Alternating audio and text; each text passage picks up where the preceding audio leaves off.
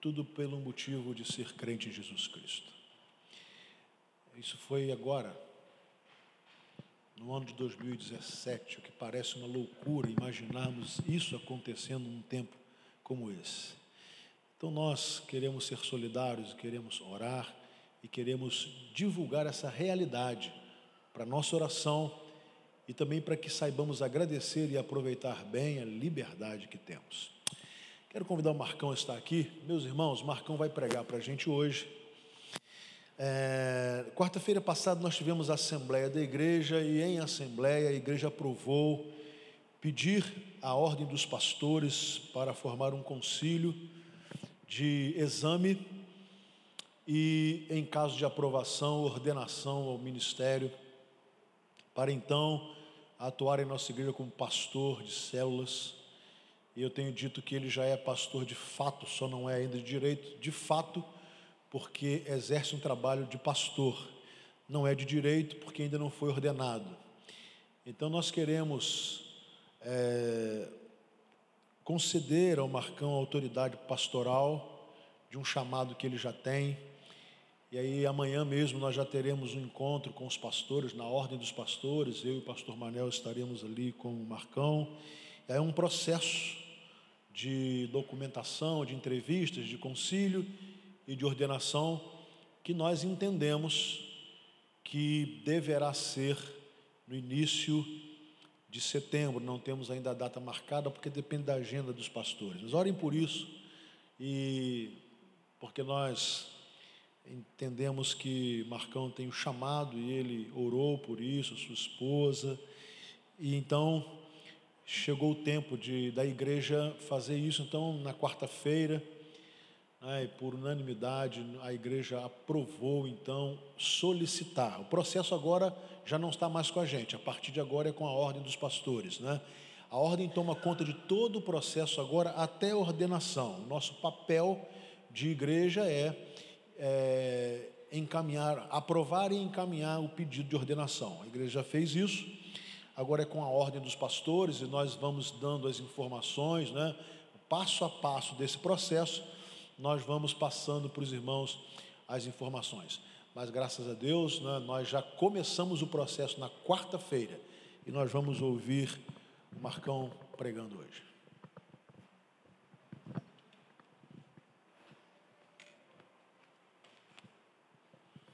Boa noite prazer imenso estar aqui nesse domingo. Um domingo friozinho, gostoso. E é, é, muito interessante a reação das pessoas em relação ao, frio, né? Às vezes, quando nós enfrentamos aquele calor tremendo de Pádua, né? E, e a gente está ali, nossa, tomara que chegue junho, julho, né? Aí quando chega junho, julho, e aí começa a esfriar um pouco, né? a gente já, já começa a alterar a nossa rotina de vida e a gente já começa a, a até começar a sentir saudades do calor.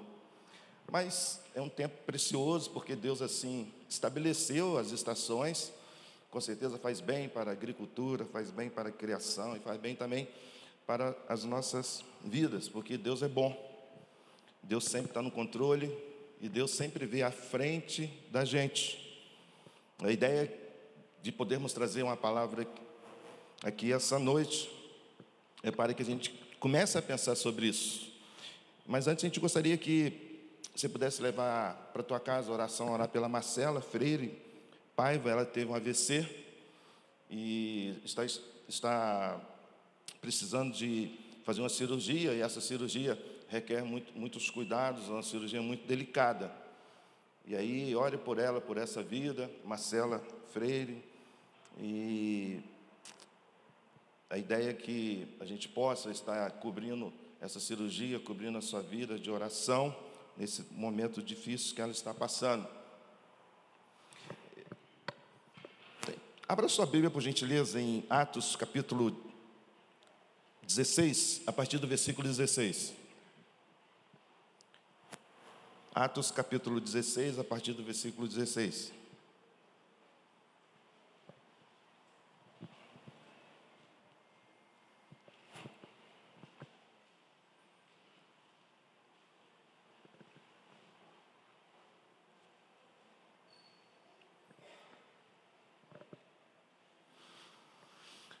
Versículo 16.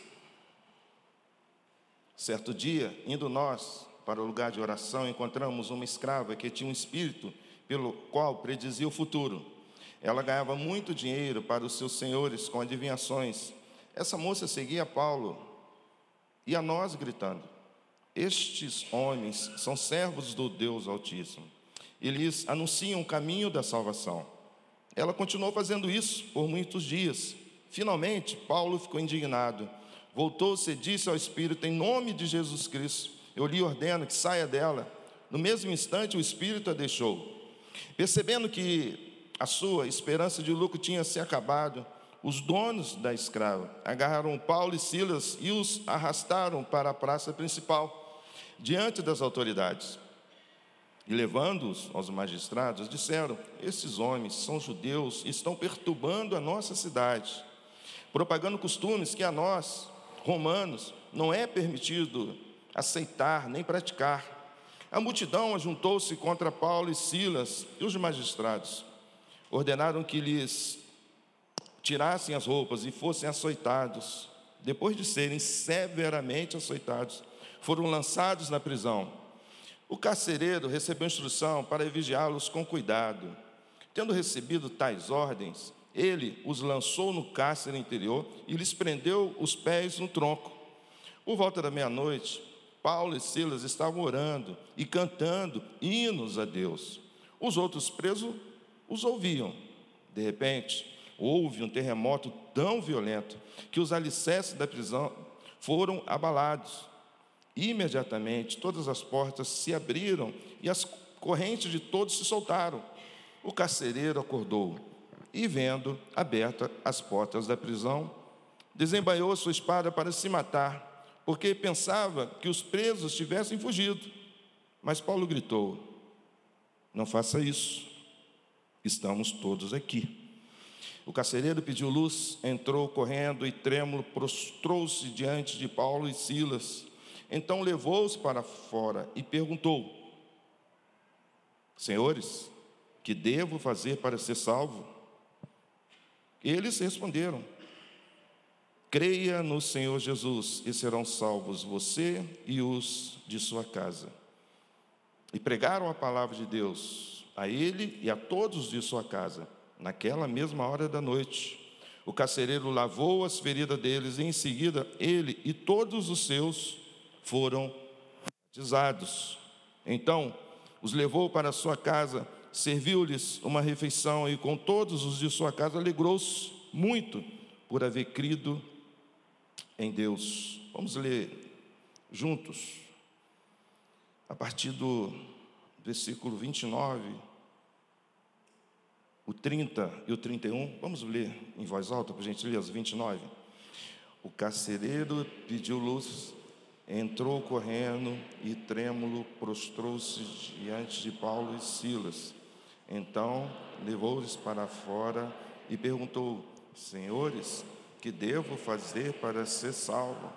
E eles responderam: Creia no Senhor Jesus e serão salvos você e os de sua casa.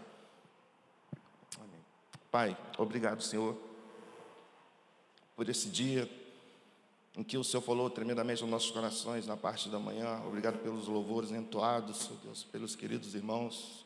Obrigado por essa igreja estar aqui essa noite para te adorar, Senhor.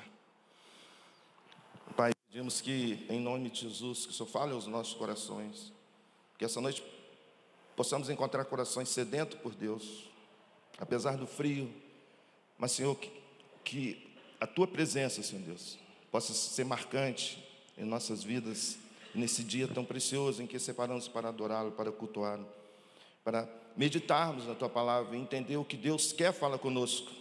Portanto, Senhor, que, possamos estar com o coração aberto, com a mente concentrada, Senhor Deus, nesse templo, nesse local em que o Senhor separou para falar do teu amor para com nossas vidas.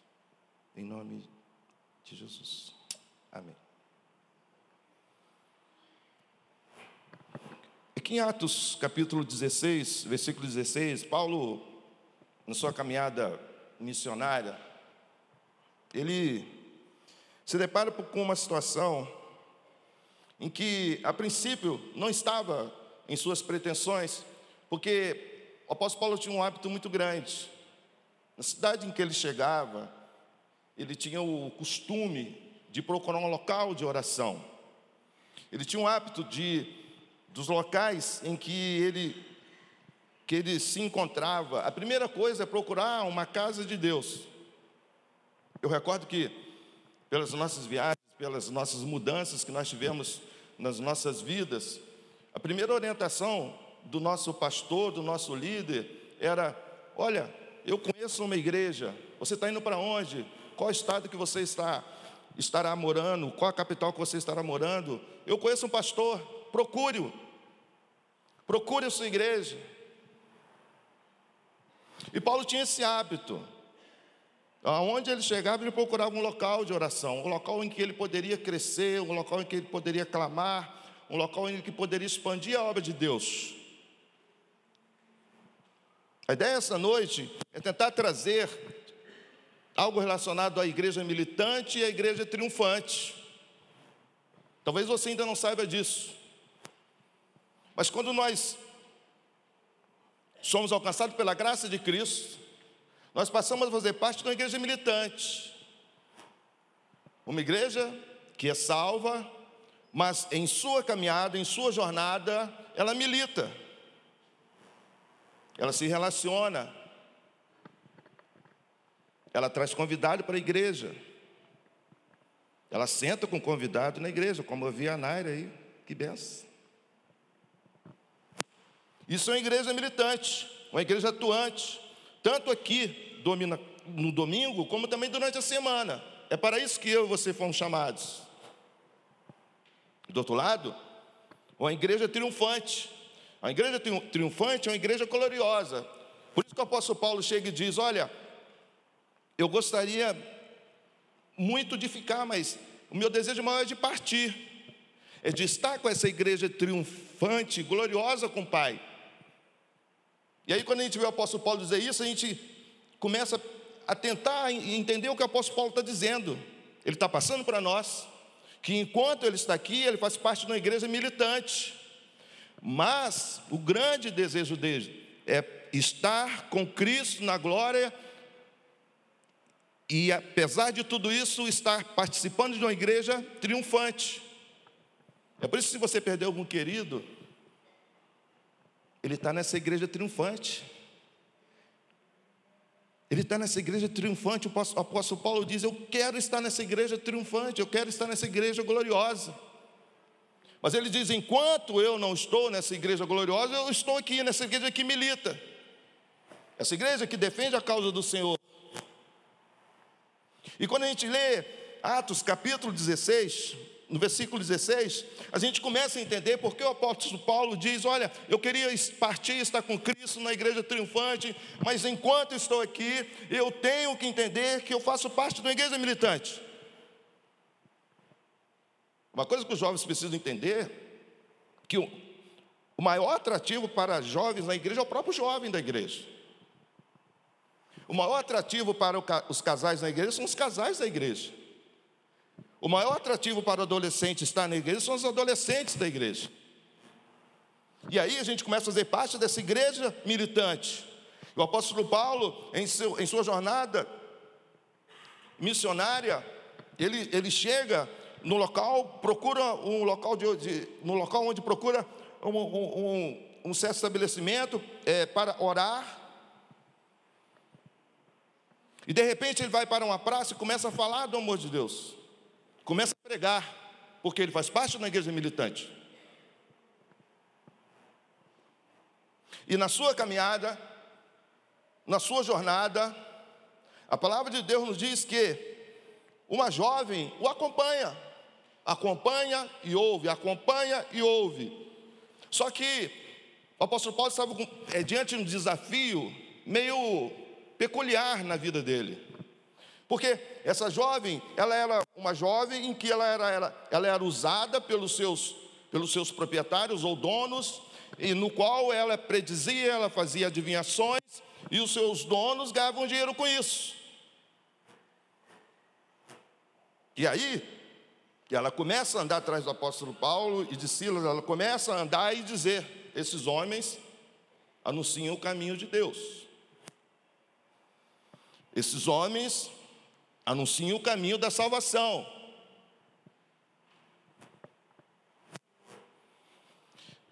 A princípio, quando a gente vê uma pessoa, talvez com um dom de evidência, é uma pessoa com, com, com adivinhações, a gente, a princípio, como, como Simão, o mago, em Atos capítulo 8, foi julgado como homem de Deus, e talvez por essa leitura, é, é, talvez essa jovem seja uma pessoa de Deus. Mas em Tiago capítulo 2, a Bíblia nos fala que os demônios também creem que Deus existe. Eles creem que Deus existe, mas param aí. Mas eles não querem entender e depender de Deus como Senhor da sua vida. Quando a gente vê lá em Lucas, sobre o endemoniado gadareno, quando Jesus chega, o que aquele endemoniado fala com Jesus? Filho do Altíssimo, o que eu tenho a ver com você? E aí a gente começa a ver essa jovem aqui com espírito de adivinhação, com vidência. E aí, quando ele se deporta em Lucas, quando aquele demoniado gadareno diz para Jesus: O que eu tenho a ver com você? E é isso que o apóstolo Paulo entende, quando olha para ela, repreende aquele espírito e manda aquele espírito sair dela em nome de Jesus Cristo.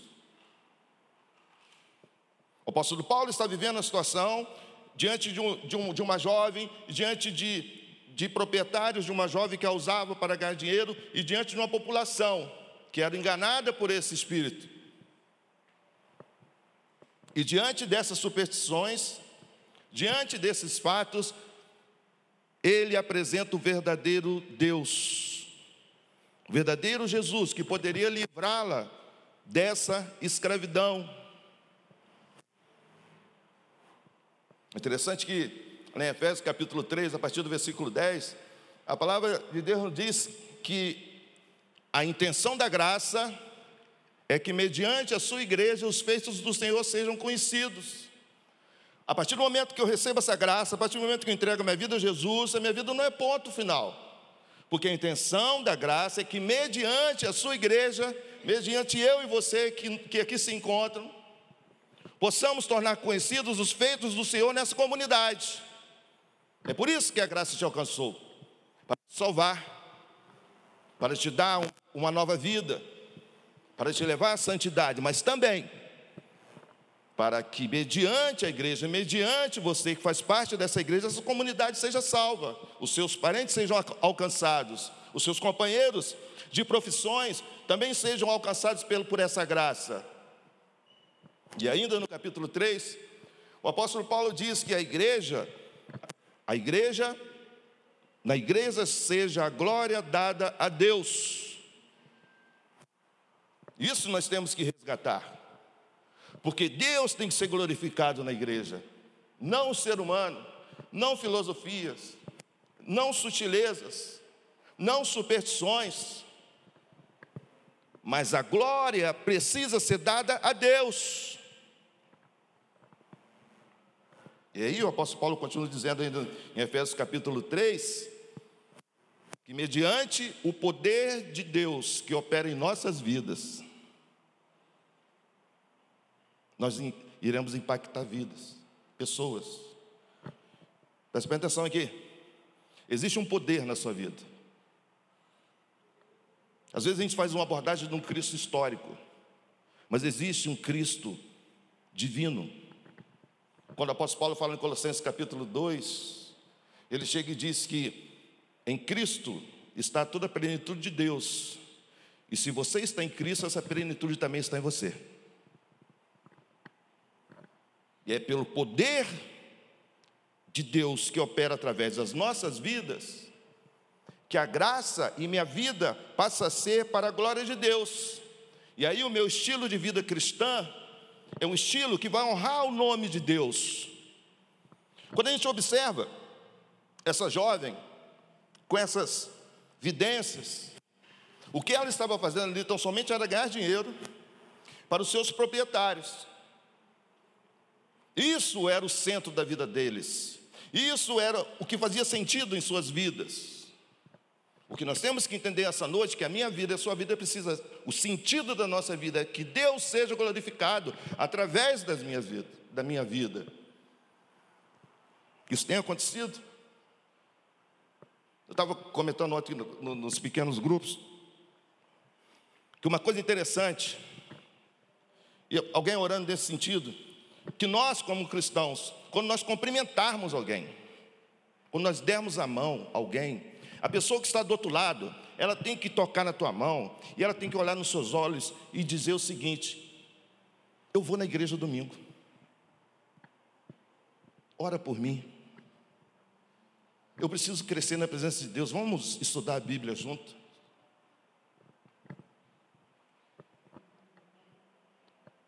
Deus, dessa forma, será glorificado através das nossas vidas, através do poder que atua, através de nós.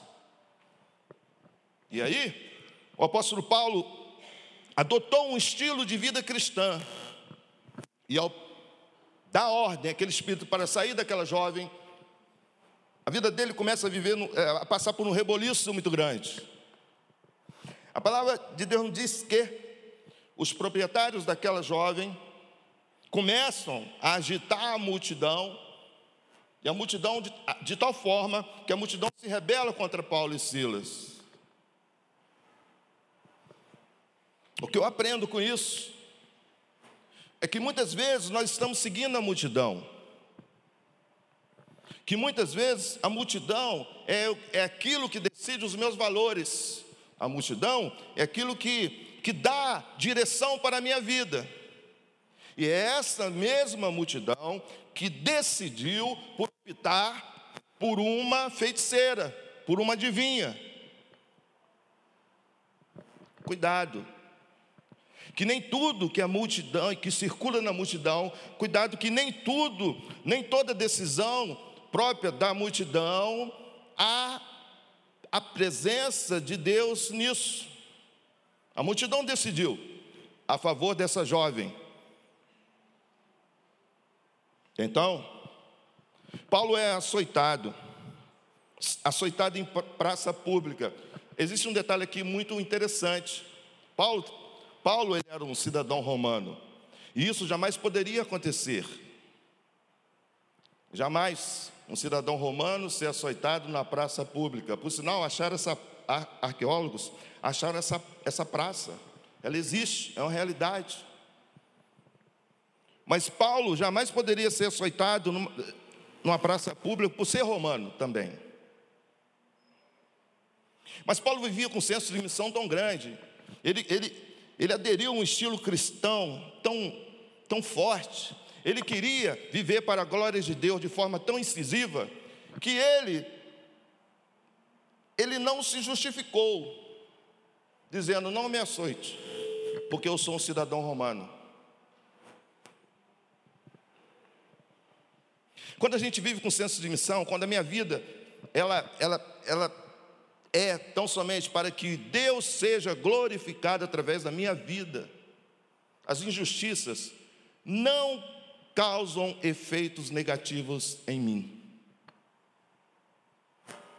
Vou repetir. Quando você decide viver um estilo de vida cristã, quando você decide viver para a glória de Deus, em que Deus seja glorificado através da minha vida, toda injustiça, toda perseguição que você venha a passar, todo preconceito,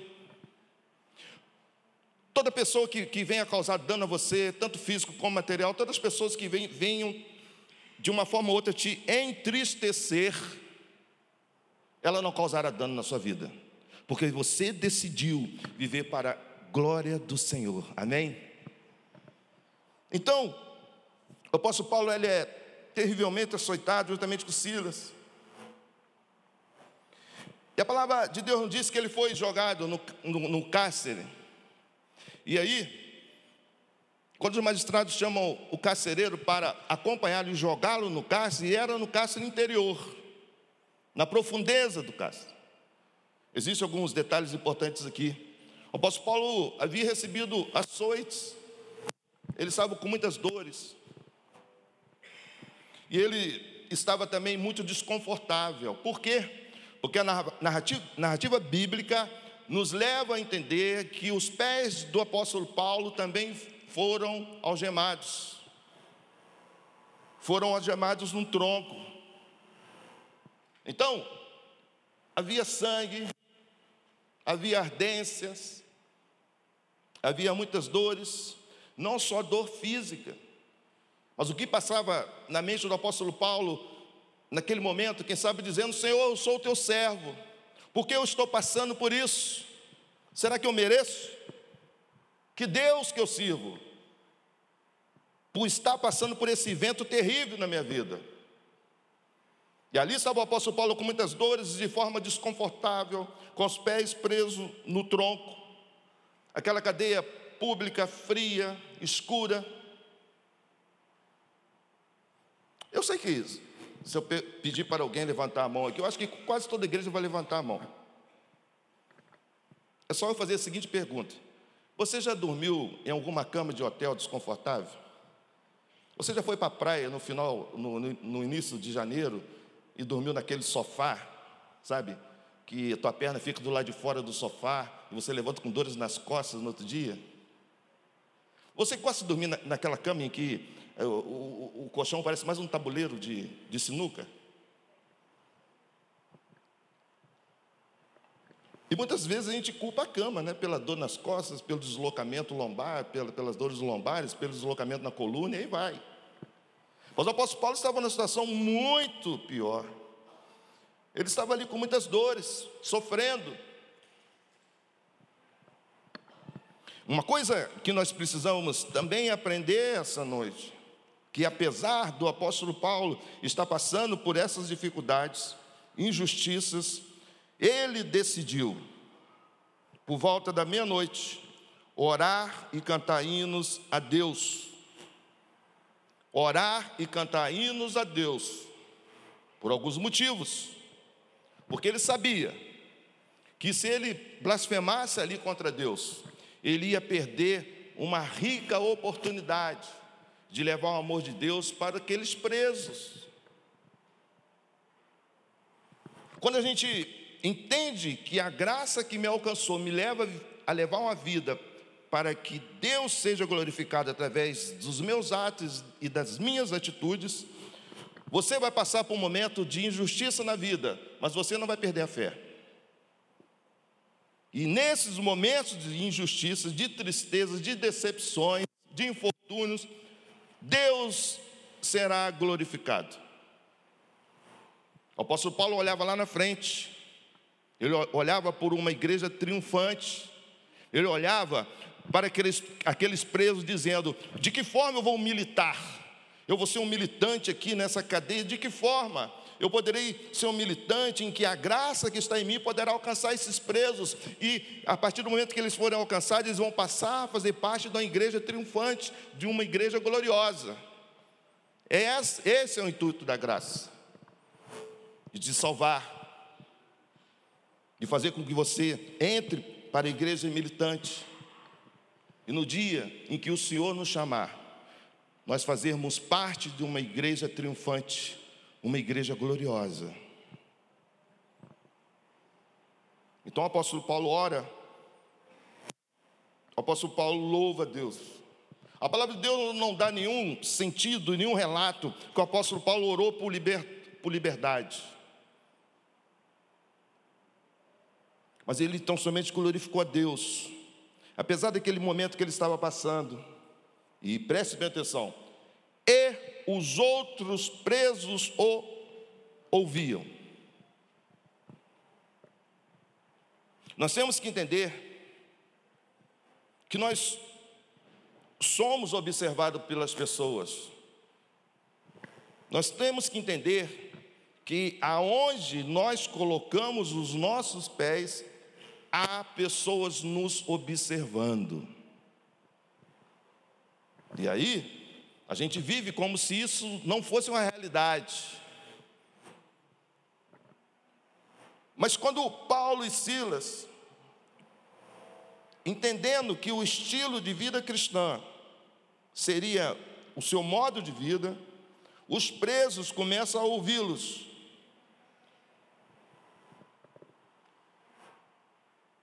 E aí, quando os presos o ouvem, algo começa a acontecer naquela cadeia. Por quê? Porque o Evangelho é poder, ele é o poder de Deus.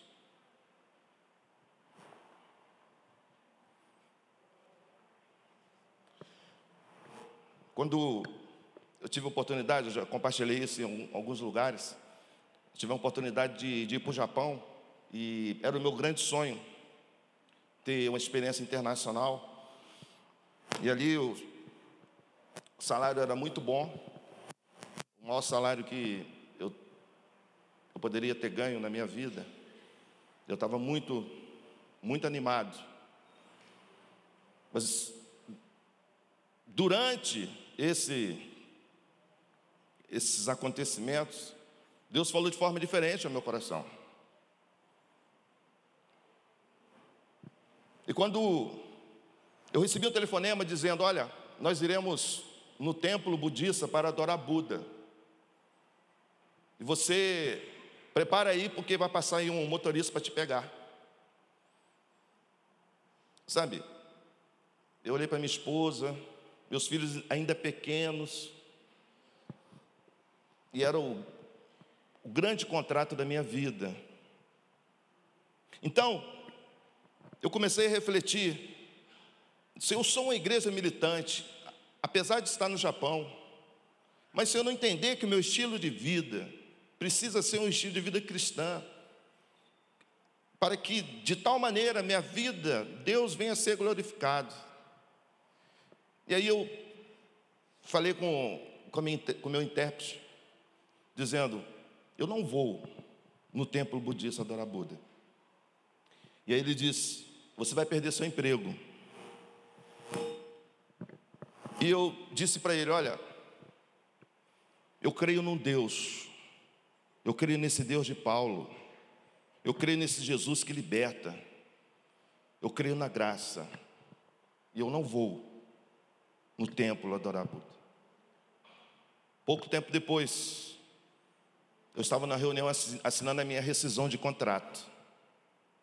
E eles riam da minha cara, dizendo: Você perdeu, quem sabe, um salário que você jamais vai ter, por causa do seu Deus.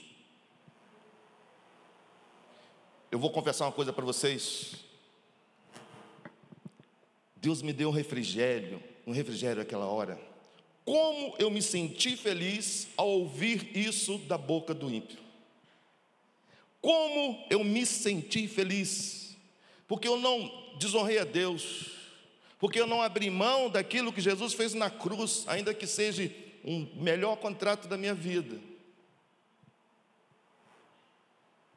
Quando a palavra de Deus, a gente vê em Atos aqui, os, os discípulos, eles se alegravam quando eram presos, eles se alegravam, parece uma utopia, mas quando me chamaram para assinar, eu assinei aquela rescisão com alegria. Porque eu estava pensando que naquele momento, eu, como igreja militante, eu não podia perder de vista a igreja triunfante. Então, o apóstolo Paulo, ele louva, ele ora, ele adora a Deus, e as pessoas os, os ouvem. Então, de repente, um grande terremoto tão violento abalou os alicerces da prisão. E imediatamente todas as portas se abriram e as correntes de todos se soltaram. A grande pergunta é: Deus, ele veio com poder, ele interveio, ele abriu aquelas portas, ele abriu aquelas algemas, porque o nosso Deus é um Deus de poder, é um Deus que dá liberdade.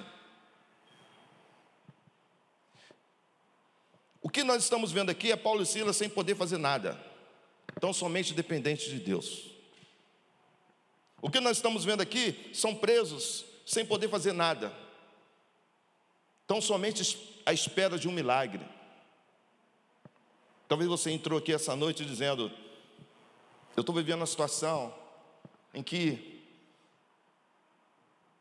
eu estou entendendo que eu não posso fazer mais nada.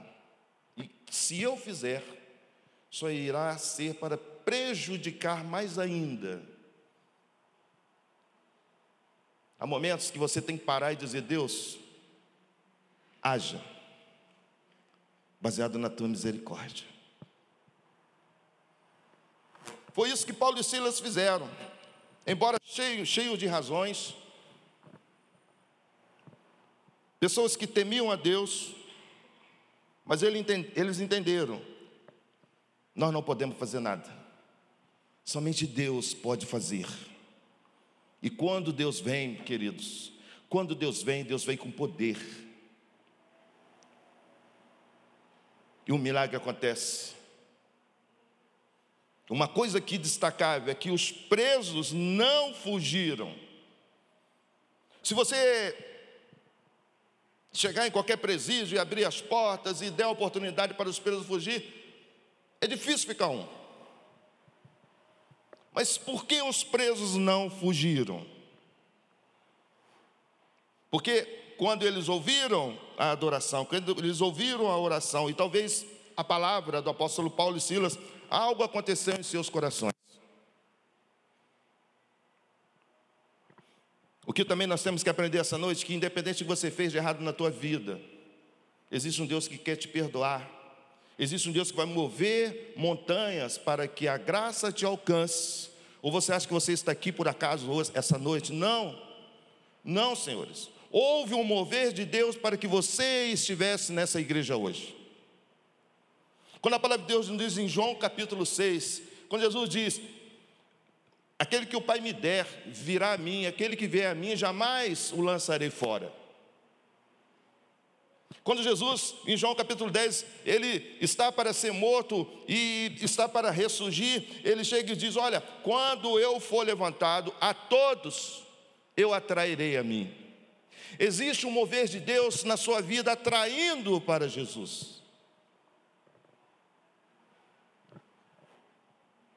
mas falta uma resposta da tua vida.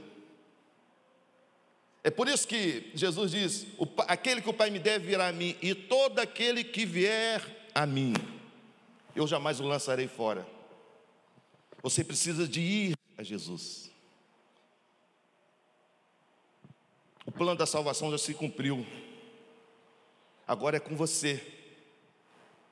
É você ir até Jesus. O que nós estamos vendo aqui é um Jesus perdoador, que quer alcançar todas as pessoas e quer usar uma igreja militante.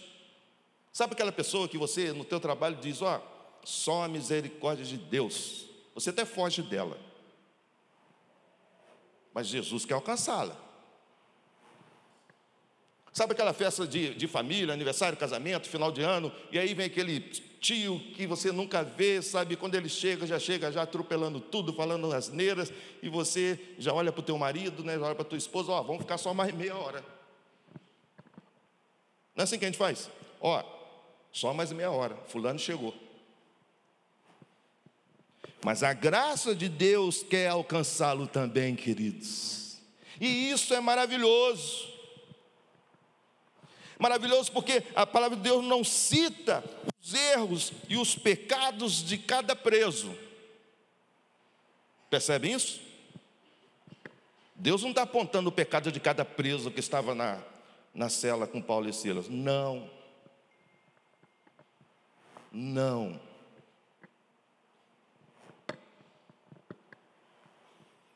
O milagre acontece e eles respondem a esse milagre. Eu quero abrir um parênteses aqui. Eu sei que você é uma pessoa que ora. Eu sei que Deus já fez milagres na tua vida. O desafio é você entender o porquê desse milagre na sua vida. Eu sei que Deus já fez.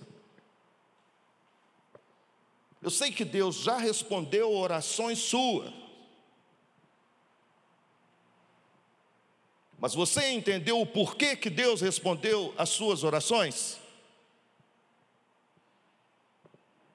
Quando nós estávamos agora na, no Ribeirinho, na Amazonas, e aí nós fomos para, entrando para a selva, e aí um pastor foi comigo. E aí fomos naquela região alagada, e aí a nossa líder radical olhou e falou: próxima dupla. Aí era eu, pastor, acho que pastor Mauro, não recordo o nome não. Aí ela falou: a casa de vocês é aquela lá. Eu olhei que assim. Aí ela falou: três horas a gente passa, vocês têm que tá, estar aqui. E aí eu olhei para o pastor, e o pastor, eu estava com aquela com a bota, eu levei a de eletricista, cano curto. O, o pastor que estava comigo levou aquela bota de cano longo, que vem até aqui, né? E aí nós fomos se arrastando na água. Aí batemos palmas, aí tinha um nativo. Aí ele, ô, oh, entra aí, sobe aí. Aí eu subi. Só que é uma ofensa você entrar com bota. Aí a minha bota de eletricista, eu tirei aqui assim rapidinho entrei. Quando eu olhei, estou vendo o pastor lá fazendo força com aquela bota de cano longo, né? Cheia de água e dando uma pressão terrível. E aí começamos a suar, o tempo passando. E aí o pastor olhou para mim, me ajuda. Aí eu desci, comecei a fazer força, tirando a bota, olhei aqui, aquele monte de água, falei, vou tomar uma dentada no jacaré já já aqui, né? E aí, tirando aquela bota, tirando aquela bota, suando. Aí conseguimos, aí entramos. E aí assim, o nativo fala muito. Aí você tem que ouvir. Aí já começa a ficar meio desesperado. Senhor, que hora que eu vou falar do teu amor? Que hora que eu vou falar da tua graça, Senhor? E aí de repente, nós olhamos assim no relógio, estava na hora de recolher, aí nós falamos: olha, chegou o nosso horário, sabe? E a gente, se você permitir, a gente vai estar orando, alguma coisa assim, se você permitir. Aí ele falou assim: olha, vocês foram enviados de Deus para estar aqui comigo, porque eu vou testemunhar uma coisa que eu nunca falei para ninguém. Aí nós paramos olhando para olhando para ele, ele falou assim: a minha filha esteve entre a vida e a morte. E como você percebe, percebe aqui não tem recurso nenhum. E ele continuou dizendo que ele, uma hora ele orou para Deus e disse: Deus, se minha filha viver, eu vou parar de beber. Aí, aí o pastor, nós paramos aqui assim, esperando a conclusão dele, né? Qual foi a conclusão dele? Ele olhou para a gente e disse: e eu não parei de beber. E aquilo me incomodou de tal maneira, sabe? E aquilo começou a me incomodar, me incomodar. E aí eu fui e apresentei a graça, que Deus queria mais do que uma promessa, Deus queria, alcançá-lo. E ali ele foi, orou, entregou a vida dele a Jesus. A filha dele está viva e bonita, linda. Mas houve uma resposta de oração, houve um milagre.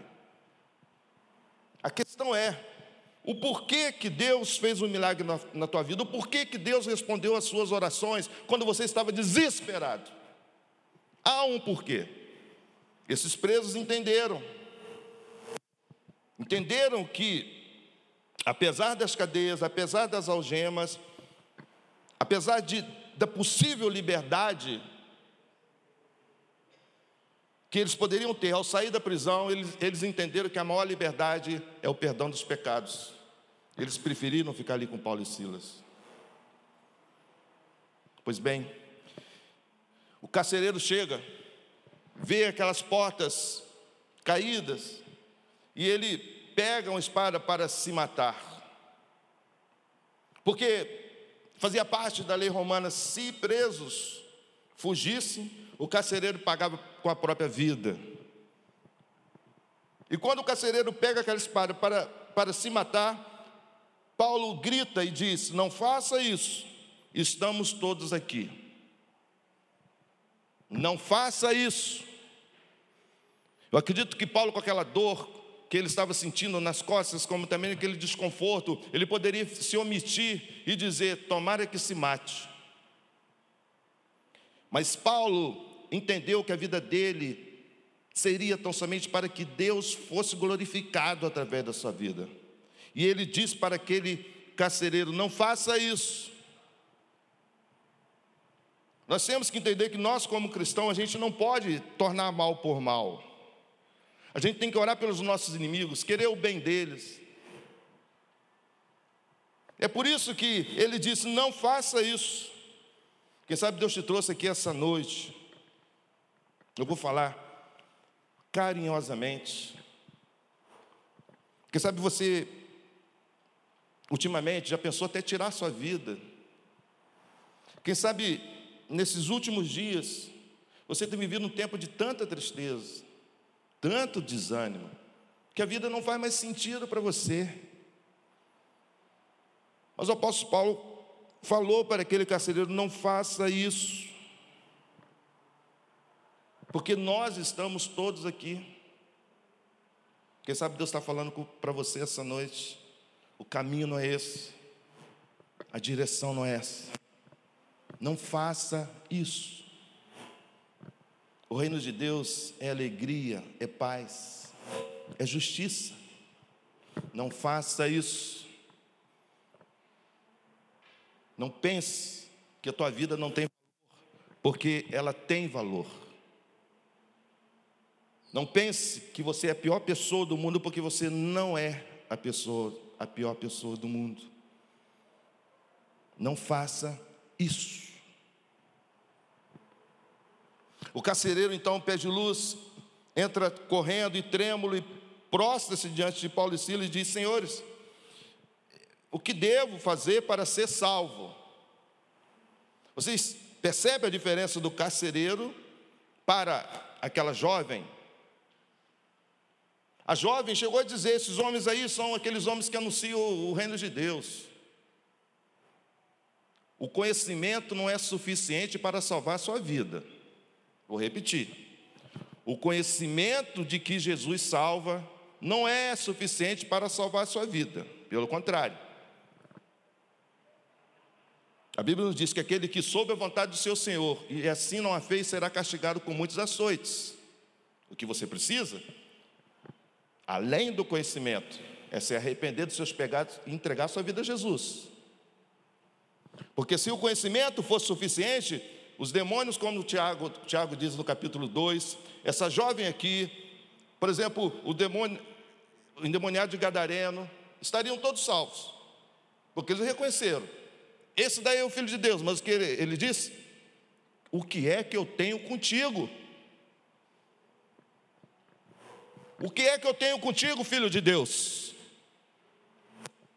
Meus irmãos, essa geração nossa aqui tem que entender o seguinte: ou você tem alguma coisa com Cristo, ou você não tem nada com Cristo. E quando você decide no seu coração viver uma vida morna na fé, uma vida em que, sua, em que não há um sentido cristão, uma vida em que Deus não é glorificado através da sua vida. Aí você vai estar dizendo: O que é que eu tenho contigo, filho do Deus Altíssimo?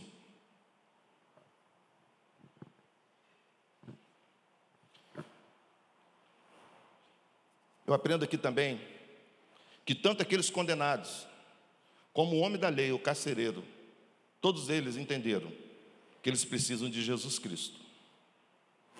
Não fique pensando, nossa, essa minha vizinha, ó, é louca. Essa precisa de Jesus.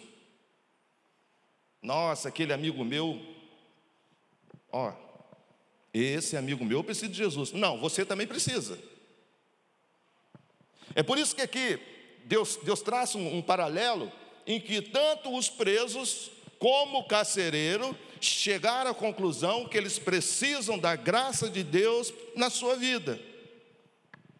A tendência nossa é acusarmos, é apontarmos os nossos dedos para os outros, como a necessidade da salvação fosse somente para os outros. Não, é para mim também. É tanto para aqueles que são condenados para pela justiça, os presos, como também para o carcereiro, um homem que representa a lei. Todos eles entenderam a sua condição de pecado e entregaram sua vida a Jesus. aceitaram essa graça. Talvez você entrou aqui essa noite e, e de forma carinhosa, sabe, dizendo: Eu sou uma boa pessoa, de fato. Eu sou uma pessoa que não faço mal a alguém. Eu sou uma pessoa em que estou sempre ajudando os outros. Tem gente pior do que eu. Não é isso que a gente sempre diz? Tem gente pior do que eu. Mas eu quero te dar esse recado, que o Espírito Santo esteja falando no seu coração. Tanto esses piores como você, precisa tomar uma decisão por Cristo. E aí você vai entrar para aquela igreja que um dia será triunfante, gloriosa. Eu estou caminhando para o final. Então, levou-os para fora e perguntou-lhes, senhores, que devo fazer para ser salvo? Creia no Senhor Jesus e será salvo, vocês de sua casa. O apóstolo Paulo, ele, ele é incisivo em dizer que a salvação não é mérito nosso, a salvação não é o que nós fazemos, mas a salvação é a resposta de Deus ao chamado para a sua vida. O que eu devo fazer para ser salvo? Nada. Então somente creia no Senhor Jesus e será salvo tu e tua casa. Amém? Você já entregou a tua vida a Jesus? Talvez você esteja dizendo essa noite: Olha, eu sou o pior dos pecadores. Você não está sozinho, porque Deus apresentou o perdão dele para esses presos. Ou talvez você diga: Olha, eu sou uma pessoa honesta, digna. Amém, glória a Deus. Mas você precisa dessa graça. Eu termino dizendo: e se o grupo puder estar aqui para tocar, tocar uma melodia, eu termino dizendo: como anda a sua vida? Você quer dizer para Deus essa noite, Deus, eu estou passando por um tempo difícil. Eu estou passando por um momento desarticulador. As coisas parecem que estão todas soltas na minha vida. E quem sabe você vai dizer para Deus essa noite, Pai, assim como Paulo e Silas, naquela prisão, depositou a esperança toda em Jesus. Eu também quero depositar essa esperança em Jesus. Você quer dizer isso para Deus essa noite? Quem sabe você vai dizer para Deus essa noite: Deus, obrigado, porque o Senhor ofereceu essa graça para aqueles presos. Obrigado porque o Senhor ofereceu a graça para o carcereiro. Obrigado porque os presos entenderam entenderam tão grandiosamente a graça que eles nem fugiram, porque começou a ter mudança na sua vida. Quem sabe você vai dizer para Deus: Deus, assim como aquele carcereiro fez essa pergunta, o que eu devo fazer para ser salvo? E talvez você vai dizer para Deus: Deus, essa noite eu entendi que já foi feito, já foi pago pelos meus pecados. O que eu tenho que fazer tão somente é dizer: Eu creio em Jesus como meu Salvador. Você quer dizer isso para Deus? Enquanto a gente toca a melodia, eu vou estar orando, sabe? Baixe sua cabeça em nome de Jesus.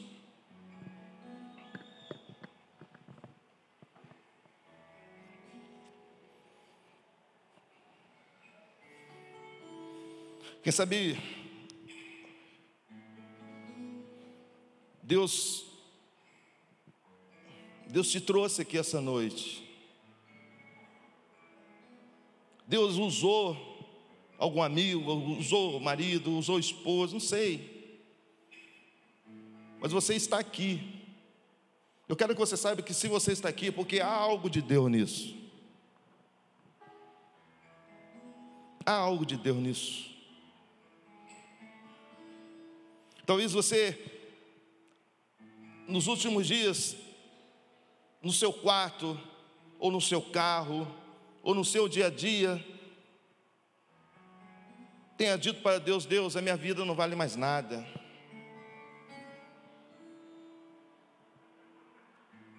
Mas assim como o apóstolo Paulo falou para o carcereiro: Não te faça isso. Porque sabe, Deus está falando no seu coração. Não te faça isso. Eu tenho um propósito para a tua vida.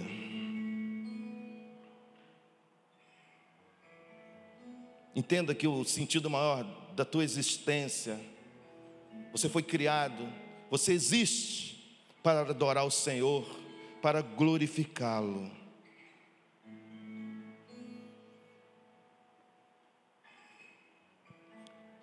Quem sabe você vai dizer para Deus: Deus, eu quero eu quero agir de forma diferente da multidão, eu quero agir de forma diferente daquela jovem, eu quero agir de forma diferente daquele endemoniado de Gadareno, dizendo: é o que eu tenho contigo, Senhor, filho do Altíssimo, eu quero agir diferente.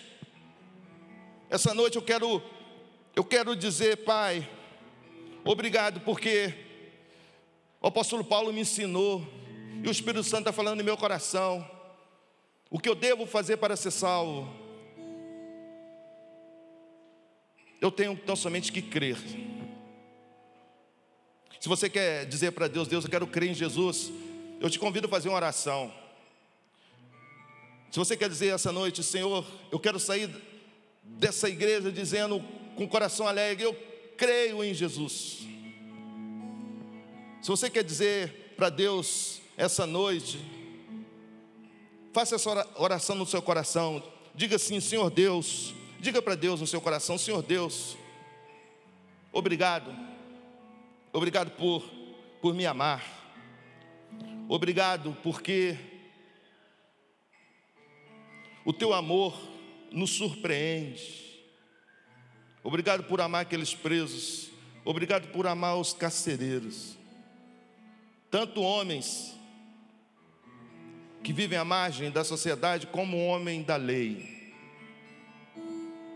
E nessa noite, vai dizendo isso para Deus, vai orando dizendo, e nessa noite, eu quero dizer que eu creio em Jesus como meu Salvador.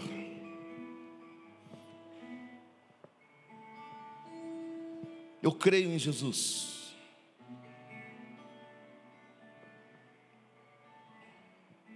Quem sabe você vai dizer para Deus: Deus, eu, eu preciso da tua força, eu preciso do teu consolo. Eu estou passando por um tempo difícil. E só o Senhor, eu reconheço que só o Senhor, só o Senhor para agir. Há algo que Deus precisa fazer na tua vida?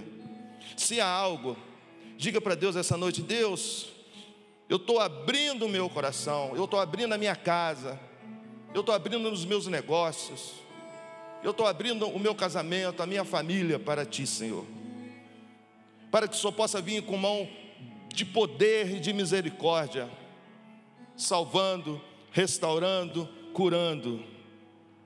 Eu quero dizer para Deus, vai dizendo para Deus, eu quero dizer para o Senhor, que a partir de hoje, todo pensamento de suicídio, todo pensamento em que possa me levar a pensar que eu não tenho valor, eu quero dizer que eu coloco aos pés da cruz de Cristo. Faça as coisas todas novas, Senhor, porque entregamos tudo na mão do Senhor, em nome de Jesus. Amém. Vamos colocar em pé e vamos adorar a Deus. Terminar esse culto adorando o Senhor. Coloque em pé em nome de Jesus Cristo. Vamos ler. Vamos cantar, vamos cantar o Senhor, adorar o Senhor. Adore o Senhor.